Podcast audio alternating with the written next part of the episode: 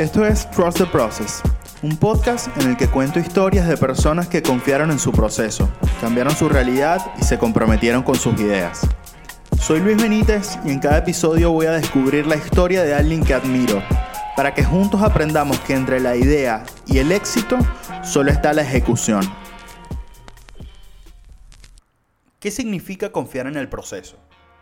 Para mí, confiar en el proceso significa sentarme hoy a regrabar esta conversación de podcast, este episodio, porque estoy en una pelea con mi perfeccionismo y quiero que lo que salga, el contenido que salga, tenga la mejor calidad posible. Aunque no esté 100% convencido de la calidad de mi micrófono, o aunque no esté 100% convencido de mi capacidad para editar audio, este va a salir. Porque es un compromiso que tengo conmigo mismo y lo voy a cumplir porque así tiene que ser. Mientras producía el contenido para este episodio, hice muchas notas. Tengo como mucha, mucha información. De hecho, tengo más de la que puedo incluir en un episodio, lo cual es bueno porque tengo material para más. Pero me destacó una frase dentro de, de la investigación. Esta frase es de Henry Ford y dice algo así como, cuando pareciera que todo está en tu contra, recuerda que los aviones despegan con el viento en contra. Y creo que así son todos los proyectos, los proyectos particulares, las nuevas ideas, los emprendimientos, bien sea desde el, desde el lado o desde el concepto de los negocios, como desde el concepto de emprender algo nuevo, emprender un viaje, un camino nuevo. Siempre son un poco con el viento en contra. Porque son ideas que están ahí en el inconsciente o que nacen de una ducha larga o que nacen desde un momento espontáneo, quedan anotadas o no en una libreta y tienen que luchar contra esa resistencia que tenemos todos, o al menos muchas de las personas que conozco, a, crear, a hacer algo nuevo, a confiar en el, proceso de esa idea y darle desarrollo. Por eso, por eso la, la, quiero incluir como parte de la introducción del podcast esa frase, pues me parece muy interesante. Pero más allá de eso, este podcast, el nombre Trust the Process, tiene un origen en un mundo que me gusta mucho, que es el deporte. Tiene un origen específicamente en el baloncesto de los Estados Unidos, en la NBA. La frase nace, y para hacer la historia corta, porque en el 2013, 2012, 2013, un equipo que venía perdiendo muchísimo, venía perdiendo muchos partidos, eh, el equipo se llama los 76ers de Filadelfia. Venían perdiendo muchos partidos, necesitaban un cambio y cambiaron a su gerente general, buscando básicamente mejores resultados. Lo cambiaron en 2013. Este señor, llamado Sam Hinkie, gerente general ahora de los Sixers, eh, tiene, tenía o, trató de imponer en el equipo una filosofía diferente a lo que yo he visto en el mundo de los deportes. Porque en las ruedas de prensa, cuando se comunicaba con sus jugadores, o al menos lo que trascendía, hablaba mucho del proceso. Se enfocaba en el proceso de reconstruir el equipo y no necesariamente en los resultados. Algo que en el mundo del deporte es difícil de obviar porque básicamente hay un ganador y un perdedor. Alguien hizo más goles, alguien hizo menos goles. Alguien tuvo más puntos o menos puntos. Es muy lineal enfocarse en el resultado final, sobre todo en el mundo del deporte. Pero Sam Hinkie no hablaba de eso. Hablaba de otras cosas como reconstruir el equipo con una mentalidad diferente, eh, recambiar a los jugadores que, que venían haciendo carrera en el equipo. De hecho, entre los cambios que hizo fue mover a su estrella, a la estrella del equipo clásica, la movió a otro equipo, la cambió por nuevos jugadores, nuevos talentos. Y esto fue una decisión medio polémica en ese momento. Pero ¿qué pasó? Estos nuevos jugadores le dieron otra personalidad, otra personalidad perdón, al equipo. Lo cual no quiere decir que inmediatamente se dieron los resultados. A Hinkie lo contrataron en 2013. En el 2014, los Sixers comenzaron perdiendo los 10 primeros partidos de la temporada. Lo cual no es poca cosa. Eh, perder 10 partidos al hilo da un poco de miedo. Son, demasiadas derrotas seguidas. Pero lo que pasó es que se empezó a hacer popular el grito de confiar en el proceso. Eh, uno de sus jugadores lo tuiteó. Tuiteó, confíen en el proceso, trust the process. Este jugador era uno de los recientes talentos que, se habían sumado al equipo, muy joven. Estaba lesionado y no podía jugar, no se perdió el inicio de la temporada por una lesión en el pie.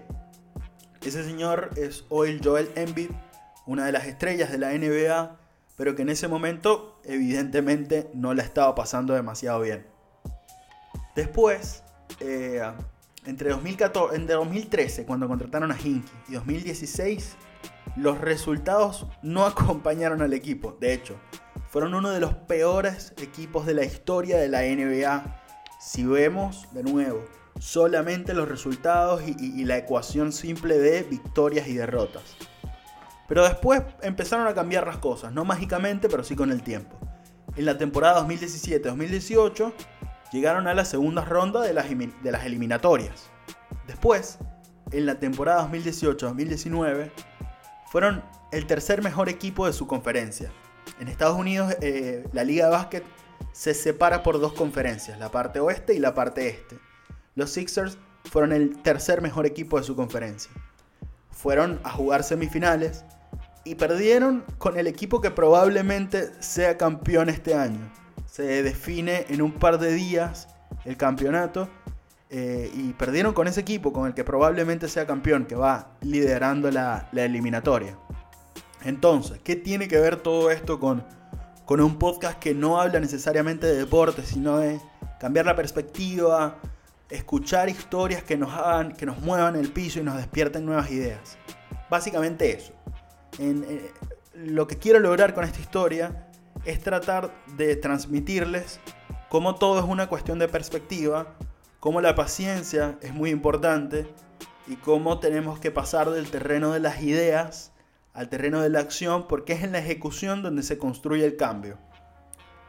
Hay una hay un estudio muy interesante de la Universidad de Princeton que habla del cerebro y de, cómo está dividido en dos partes. Esto no, estoy descubriendo nada nuevo, pero nuestro cerebro tiene básicamente una parte emocional y otra parte que, se, la utilizamos cuando usamos el pensamiento abstracto. Las matemáticas, lo más, lo más duro, por decirlo de una manera. Y es un conflicto, porque la parte emocional no entiende absolutamente nada de qué significa un plan a corto, mediano, largo plazo. Pero esa parte emocional es la que domina siempre. Entonces nuestro cerebro está constantemente en un conflicto entre lo que es, lo, lo que queremos, nuestro plan, nuestras metas o nuestra visión de vida y lo que emocionalmente nos puede dar una retribución, una recompensa inmediata. Nuestro cerebro siempre va por la recompensa inmediata. Y una manera para mí muy simple de expresarlo es cuando voy a hacer las compras. Siempre que voy a hacer compras trato de las compras de comida, de, casa.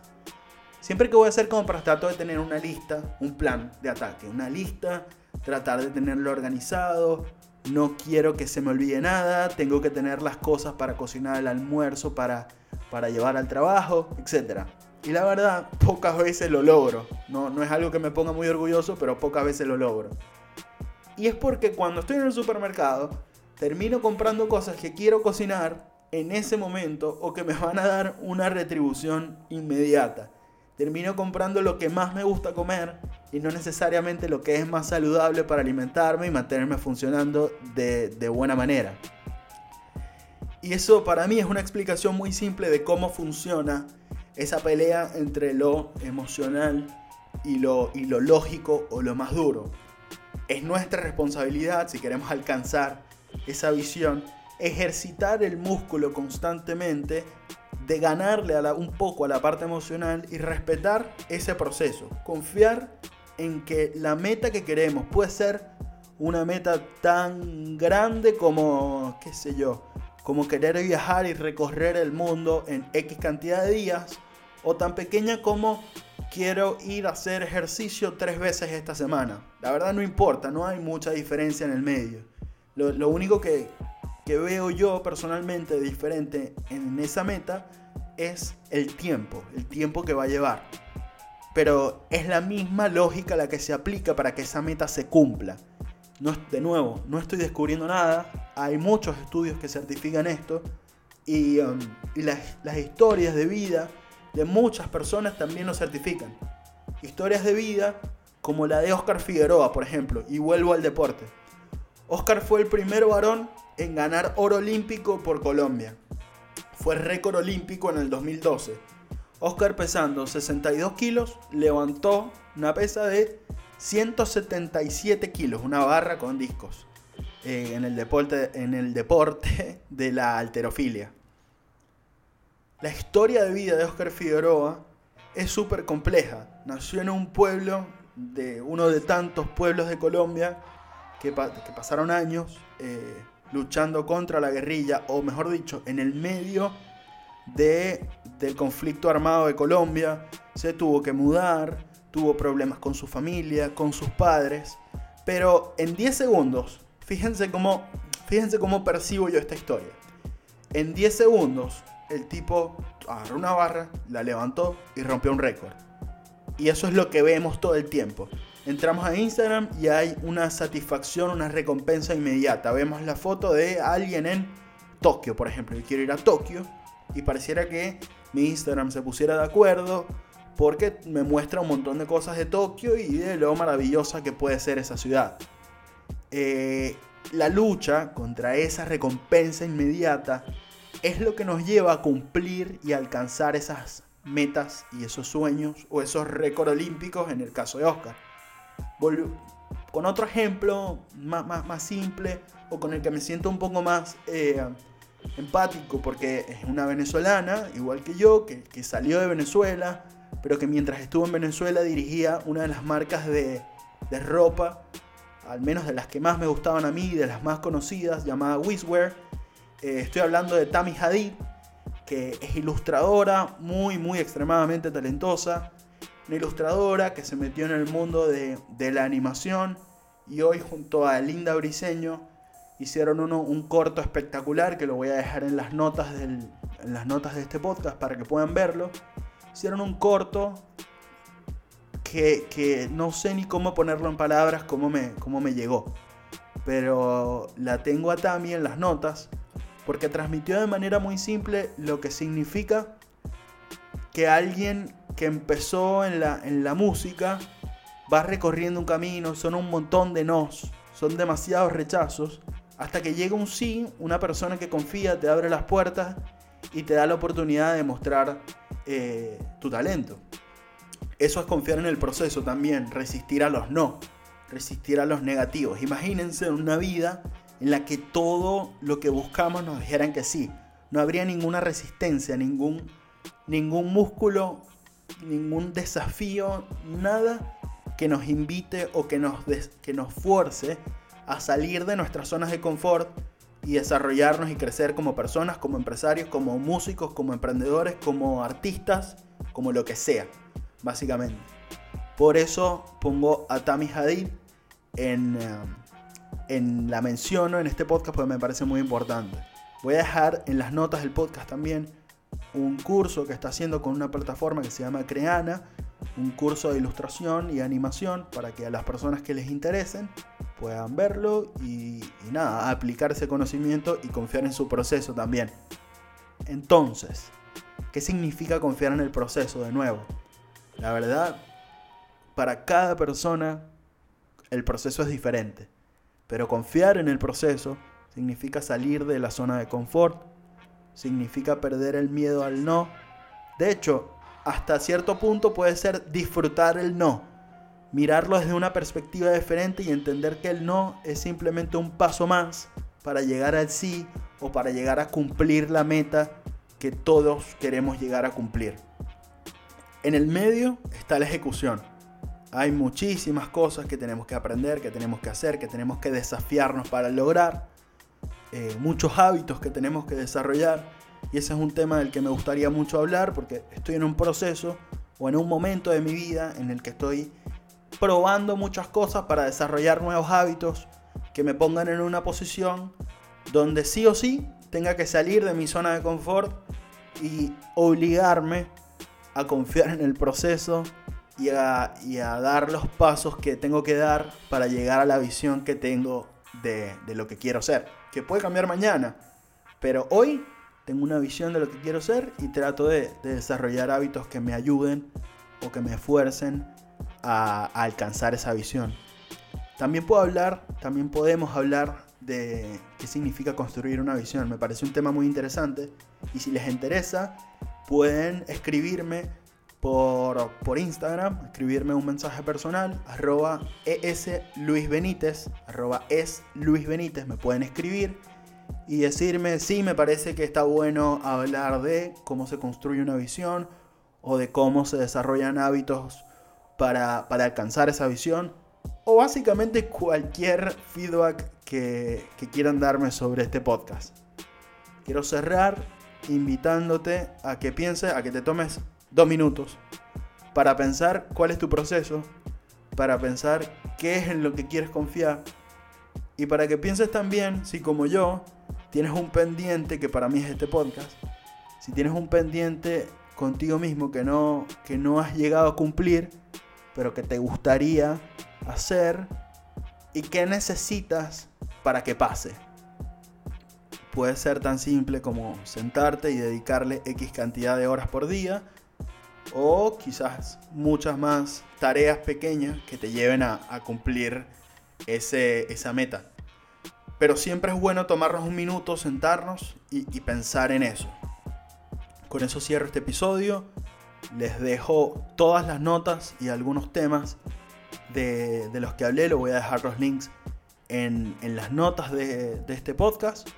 Espero lo disfruten, espero les sirva para algo y también les agradecería mucho si lo pueden compartir con alguien más. Yo, evidentemente, yo como todos, tenemos un, círculo limitado de personas a, las que, a las cuales podemos llegar a través de nuestras redes sociales. Eh, pero siempre cuando una persona rompe ese círculo y, hace que, que, el contenido se comparta, llega a muchas más personas, el impacto es mayor. Y creo que en la economía y en el mundo que vivimos hoy, lo mejor que podemos hacer es compartir el arte de un amigo, compartir el podcast, el libro, lo que sea, de nuestros amigos y lo que nos rodean, para que esos procesos puedan continuar, esas metas se puedan cumplir y podamos disfrutar también de, de todo el proceso. Así que confíen en su proceso, les mando un gran saludo y nada, espero su feedback, nos escuchamos la próxima.